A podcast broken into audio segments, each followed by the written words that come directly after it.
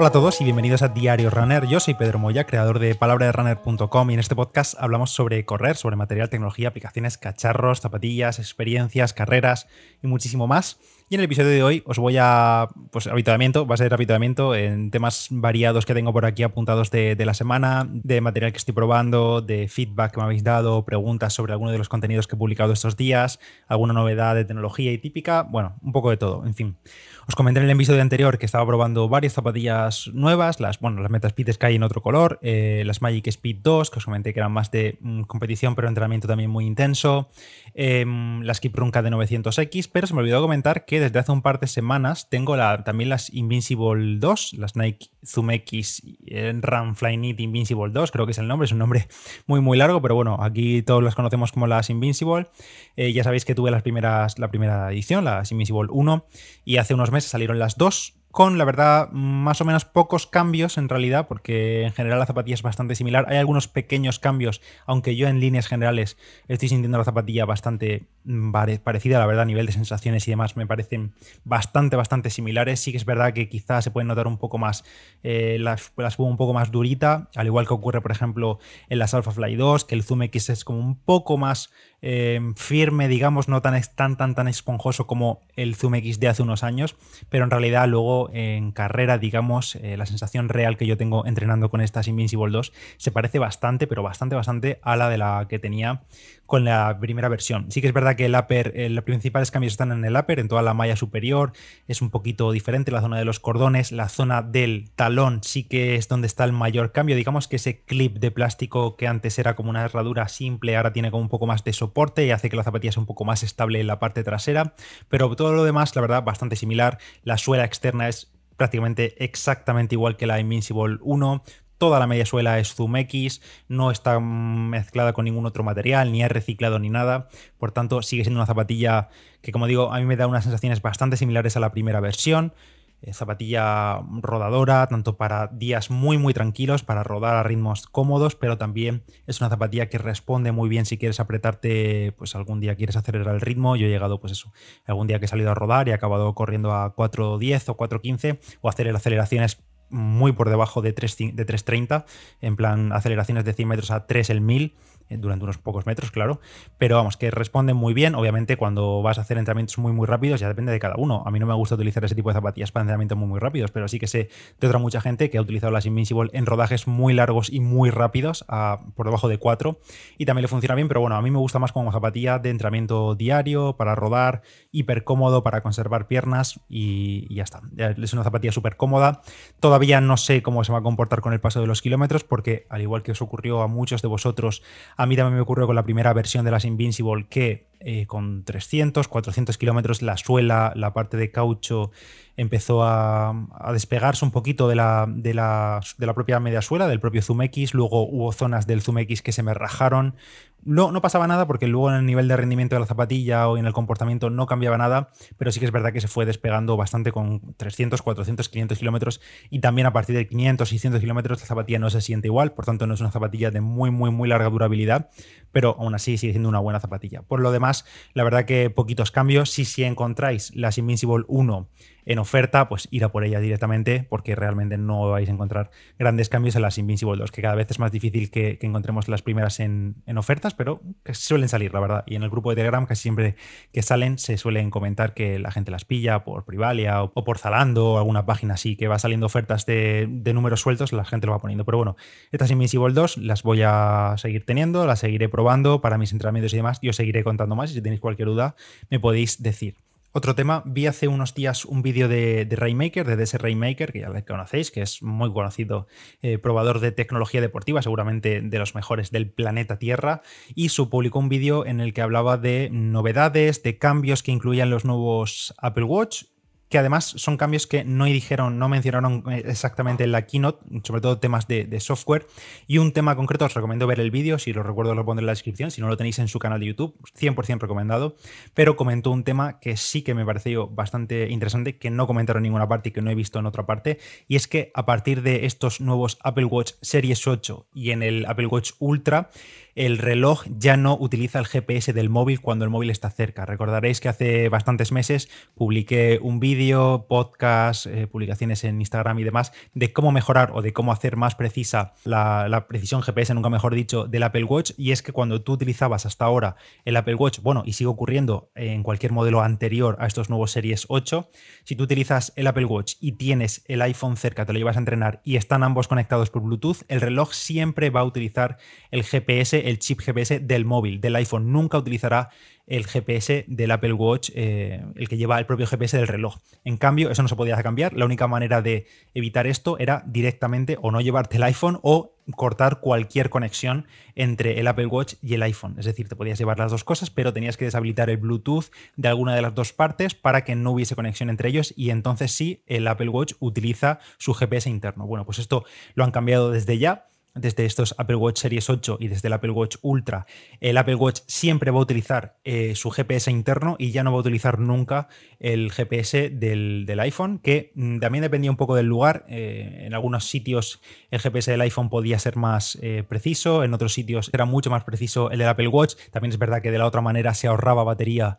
en el Apple Watch porque utilizaba el GPS del iPhone y ahora pues se utiliza directamente la batería del Apple Watch. Pero bueno, a mí me parece un buen cambio. El reloj debería utilizar su propio GPS y no eh, hacer que se utilice el GPS del iPhone, porque bueno, eh, en una posición mucho más escondida, a veces no, no, llegaba bien la recepción de la señal y demás. Así que a partir de esos Series 8 y el Watch Ultra, siempre utilizará el GPS interno. Si tienes un modelo anterior, no hay forma de, de forzar esto. La única manera de forzarlo, digamos, es cortando la conexión Bluetooth entre el iPhone y el Apple Watch. También respecto a relojes, otro tema, me comentaba hace unos días por Instagram, por privado, Daniel López, que es oyente, seguidor y siempre me está ahí apoyando y comentando cualquier cosa. Un abrazo desde aquí, Dani pues me comentaba que, bueno, él tiene de reloj el Wahoo Element Rival, que es el reloj GPS de Wahoo, que precisamente hace unos días hablé de Wahoo por el tema del rodillo de Swift, que iba a competir con los Kicker Core, con los rodillos de Wahoo y demás. Bueno, me comentó que, bueno, él tiene este Element Rival, que es un reloj un poco más de nicho, porque al final Wahoo, entre que es menos conocido entre corredores y que además pues su reloj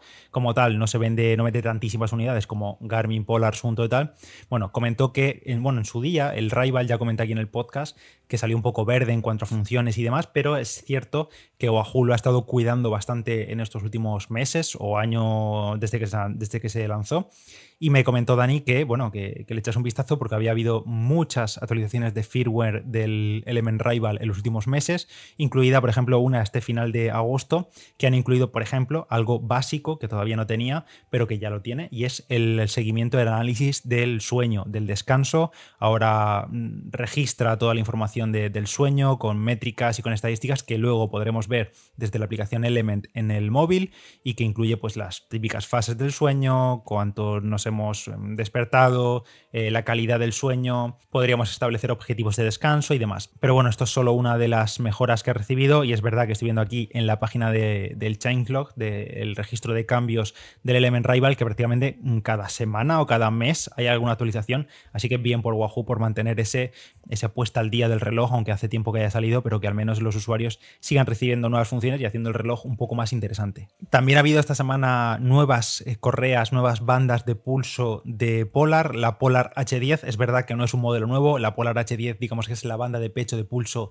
pues yo diría, uno de los estándares del mercado, una de las más precisas y, digamos, pues eso, de, las mayores referencias y mejores referencias en cuanto a bandas de pulso del mercado. Tiene un precio oficial de unos 90 euros y lo que han sacado este mes son, creo que, cuatro nuevos colores. El resto se mantiene intacto, misma conectividad, es decir, toda la conectividad, tanto NT Plus, Bluetooth, eh, doble conexión, incluso conexión eh, por radiofrecuencia con bandas de, con máquinas de gimnasio. Eh, bueno, la banda en sí es exactamente la misma, misma patita y todo la Polar H10, con un precio de 90 euros, como he dicho, pero la única diferencia es que ahora tiene pues, nuevos colores. Las correas la han hecho en plan acabado militar, acabado rojo, acabado, pues eso, diferentes colores a la clásica banda de, pecho negra, que era la que, como la que tengo yo, como la Polar H10 que tengo, que es una correa de elástica de goma, pues completamente negra, pues ahora la han sacado también de colores. Si quieres ahorrarte 20 euros y te importa un pimiento los colores, porque la vas a llevar debajo de la camiseta, pues directamente en Amazon vas a tener la Polar H10 eh, típica por 70 euros, que es una pedazo de banda increíble. Obviamente eh, no te da métricas avanzadas de carrera ni nada de eso, pero en cuanto a precisión de pulso, si te interesa el pulso, es una de las mejores opciones del mercado, sin duda alguna.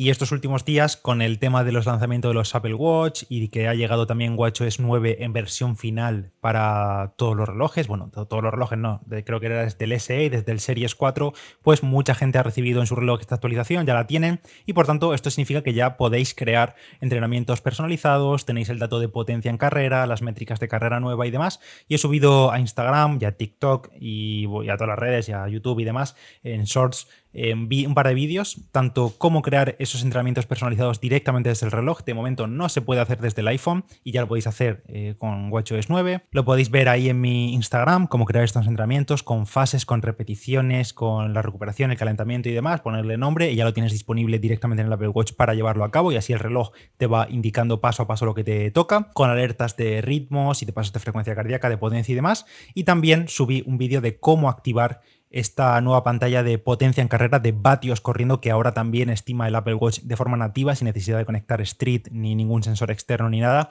porque creo que por defecto viene desactivada esa pantalla y es muy fácil de activar. Tenéis el rail ahí en mi Instagram arroba palabra de runner y activáis el campo digamos la pantalla de potencia en carrera y aparece tanto una gráfica de la potencia de los vatios del entrenamiento también el dato de potencia media de todo el entrenamiento y la potencia en tiempo real. Respecto a esto como me veis muchas veces subir eh, fotografías de mi resumen del entrenamiento, que le hago una foto a la pantalla del Apple Watch y demás, y me veis utilizar Workout Doors y veis ahí el dato de potencia en carrera, ese dato de potencia en carrera que yo muestro viene de mi sensor del pie de Street. Y me habéis comentado algunos si se puede poner que Street pille el dato nativo de vatios del Apple Watch, que ahora lo calcula sin nada más. Y de momento no, no se puede. El único, la única manera de ver ese dato de potencia en carrera es en la aplicación, utilizando la aplicación nativa de entrenamiento del Apple Watch. Y de momento Workout Doors no puede importar ese dato de vatios de potencia para utilizarlo en su aplicación. No sé si es que, bueno, no sé si es que está por actualizar la aplicación o que directamente Apple no va a dejar eh, que otra aplicación pueda aprovechar ese dato que calcula el reloj de forma nativa para que la gente utilice la aplicación nativa. No sé exactamente la razón. Quizá luego el desarrollador de Workout Doors o de cualquier otra aplicación puede utilizar ese dato. Ya lo veremos en las próximas semanas y meses cuando vayan actualizando las aplicaciones. Pero bueno, que todo esto lo tenéis en los vídeos en mi Instagram o en TikTok. Me buscáis ahí como palabra de y tenéis esos reels y podéis dejar por ahí cualquier feedback o dudas y comentarios y os contestaré por ahí. Y ahora ya, para la parte final del episodio, vamos con el patrocinio de Turismo de Asturias, con la sección de Turismo de Asturias. Y os comenté que en septiembre íbamos a hablar del Camino de Santiago, que a su paso por, el, por Asturias, pero en realidad en el episodio de hoy vamos a pasar por completo el Camino de Santiago porque además de las incontables rutas, de etapas y paisajes que podemos disfrutar haciendo senderismo por el Principado de Asturias, también podemos hacer otros muchos planes muy divertidos, muy frescos, como las actividades acuáticas que permiten las numerosas cuencas fluviales de Asturias. En esta comunidad autónoma vamos a encontrar ríos como el Cares, el Deva, el Sella, el Nalón, el Narcea, el Eo, el Navia, muchos otros que seguro te sonarán y que seguro que cuando los he mencionado te han venido a la mente algunos descensos muy conocidos. Y más allá de estos ríos hay decenas y decenas de cursos menores y de arroyos que convierten al Principado de Asturias en un destino de referencia en cuanto a turismo activo en el que realizar actividades acuáticas. Podemos disfrutar de actividades en canoa, de descensos de cañones o barrancos, de hidrospeed, de paddle surf, de piragüismo, rivering, rafting, windsurf, en fin, multitud de actividades acuáticas. Obviamente hay destinos muy destacados, como por ejemplo el descenso del Sella, con un total de 14 kilómetros descendiendo el río, y este es uno de los recorridos más visitados y también es muy sencillo incluso para hacerlo en familia. Y si te quedas con ganas de más, también puedes hacer los descensos del Cares o el Deva, o también podrías hacer descensos en canoa por el río Navia o por su afluente el río Polea. Es una gran alternativa esta para hacer incluso con niños y conocer la zona del Boal. Por otro lado, el piragüismo es sin duda una de las modalidades de turismo activo por las que Asturias es referencia mundial, ojo ahí. Y es que el descenso internacional del río Sella es una cita ineludible cada año, atrae a los mejores piragüistas del mundo, pero también no hace falta que seas profesional, también puedes realizar tú mismo durante todo el año este descenso, ya que hay muchas empresas locales que organizan la actividad y te lo organizan todo para que disfrutes del día descendiendo el Sella. En Asturias también podemos descender algunos de los barrancos más emblemáticos, como el Vallegón, el Caranga, Asturias, el Rubó, el Bívoli y podrás navegar en canoa ríos con paisajes y entornos preciosos como el Eo, el Navia o el Nalón, entre muchos otros. Los ríos asturianos presentan la característica común de ser ríos pequeños pero muy rápidos y caudalosos debido al relieve montañoso de la comunidad autónoma, así que la diversión y el disfrute están más que asegurados. Y si te apetecen nuevas sensaciones, pues no te pierdas el Rivering o Coastering, que es un recorrido por la orilla de los ríos que combina tanto senderismo, saltos al agua, escaladas de travesía, rappel e incluso algo de espeleología. La costa de Riva de Sella es especialmente interesante para esta práctica. Y si quieres descubrir, como siempre, todos los detalles sobre este turismo activo centrado en planes acuáticos que puedes realizar en el Principado de Asturias, en las notas de este episodio te voy a dejar un enlace donde encontrarás todos los detalles y las posibilidades que permiten las cuencas fluviales de la zona. Así que muchísimas gracias a Turismo Asturias por patrocinar el episodio. Espero que os haya descubierto nuevos planes que realizar con amigos o familiares cuando vayáis por la zona. Y ya sabéis, en el enlace lo tenéis todos los detalles. Y este ha sido el diario Runner de hoy. Yo soy Pedro Moya, palabra de Runner en Instagram. Muchísimas gracias a todos por escuchar el podcast. Nos escuchamos la próxima semana. Ánimo a los que tengáis entrenamientos duros o competiciones este fin de. Recordad que tenemos la, la Liga PDR, el 10K de la Liga de septiembre activo, así que podéis enviar vuestro tiempo de mejor 10K en cualquier momento del mes simplemente pon Liga PDR en Google y te aparece el formulario. Y nada, gracias también si te animas a dejar una valoración en Apple Podcast o en Spotify de 5 estrellas. Y nada más, nos escuchamos en el siguiente Diario Runner y que paséis un buen fin de. Chao, chao.